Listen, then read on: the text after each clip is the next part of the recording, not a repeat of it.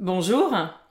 À chaque réseautage, à presque chaque jour sur les réseaux sociaux professionnels, le sujet des frottements, des conflits entre les générations au travail revient. Notamment dans les discussions sur le retour au travail, bureau, hybride, 100% distanciel, ou sur comment attirer les talents dans des secteurs en pénurie de candidats comme la tech. Et aujourd'hui cohabitent dans les organisations quatre grandes générations telles que décrites par les sociologues. Alors, qui sont les générations X, Y, Z? Il y a pléthore de livres ou articles très intéressants sur la description et l'analyse des dites générations. Pour résumer, voici les descriptives des grandes générations présentes aujourd'hui dans le monde du travail. Les boomers sont nés avant 1960, ils ont donc aujourd'hui plus de 60 ans, et s'ils travaillent encore, ils sont en général en train de penser à leur retraite. La génération X regroupe les personnes nées dans les années 60 et 70, donc ayant aujourd'hui, en 2022, entre 45 et 60 ans. La génération Y ou Y ou milléniaux regroupe les personnes nées dans les années 80 et 90, donc ayant aujourd'hui entre 25 et 45 ans. Et la génération Z, les personnes nées au 21e siècle et ayant donc moins de 25 ans aujourd'hui. Ça, c'est pour le monde du travail aujourd'hui. Et depuis la pandémie, il y a aussi le nouveau concept de la génération C, c'est comme Covid, pour les enfants ayant vécu les confinements, l'école par vidéo, les masques sur les visages des personnes à l'extérieur, mais aussi plus d'interactions familiales. Nous ne savons pas quels seront les impacts sur leur développement et encore moins sur leur vision du monde du travail. Alors je reviens au monde des générations présentes aujourd'hui au travail, boomers X, Y et Z.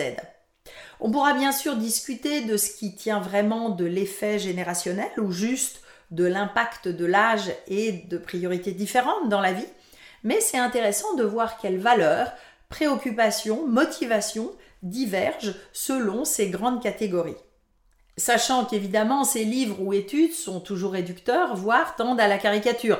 Nous savons que tous les baby boomers ne se ressemblent pas, idem pour les autres générations. Ce n'est pas ma date de naissance qui me fait le clone de millions de personnes nées pendant la même décennie. Et évidemment, il ne s'agit pas de changement brutal à des dates précises, et si vous êtes né le 31 décembre 1979, il ne devrait pas y avoir beaucoup de différence avec votre voisin né le lendemain. En plus, il faut rajouter le biais des différences culturelles. Un millénial français se sent-il plus proche d'un millénial indien ou de son jeune oncle Z français?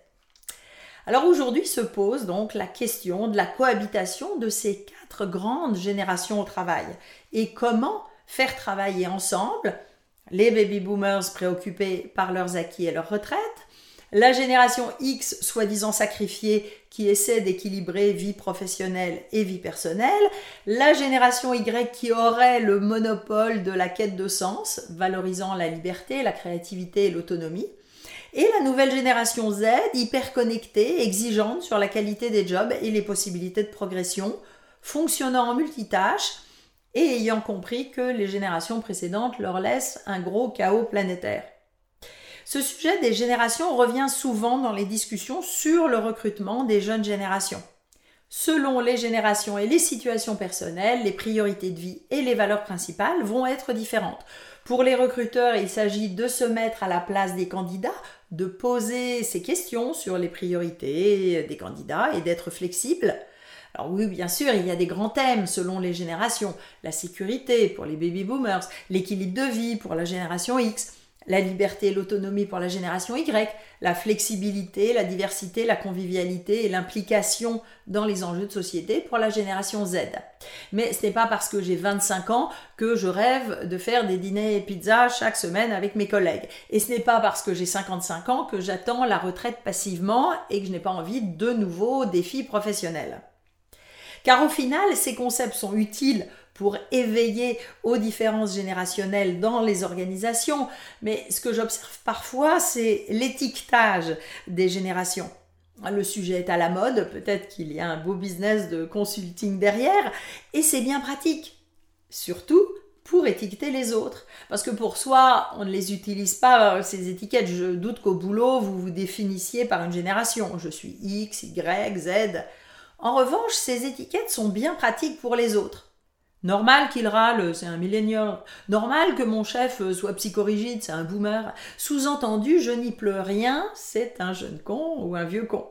Si bien que je ne suis plus responsable de l'échec de la relation. Et même, cela me permet de rejeter le blâme sur l'autre.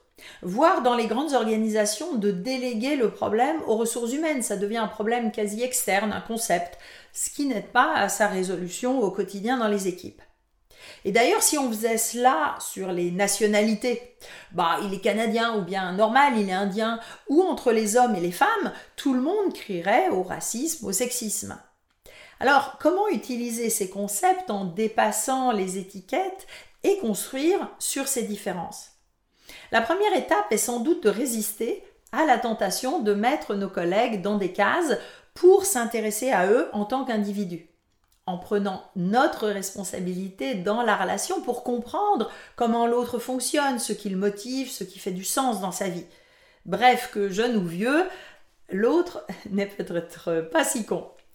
Si vous voulez mieux comprendre vos collègues, mieux collaborer en équipe et dépasser ces différences entre générations, un coach professionnel peut vous aider.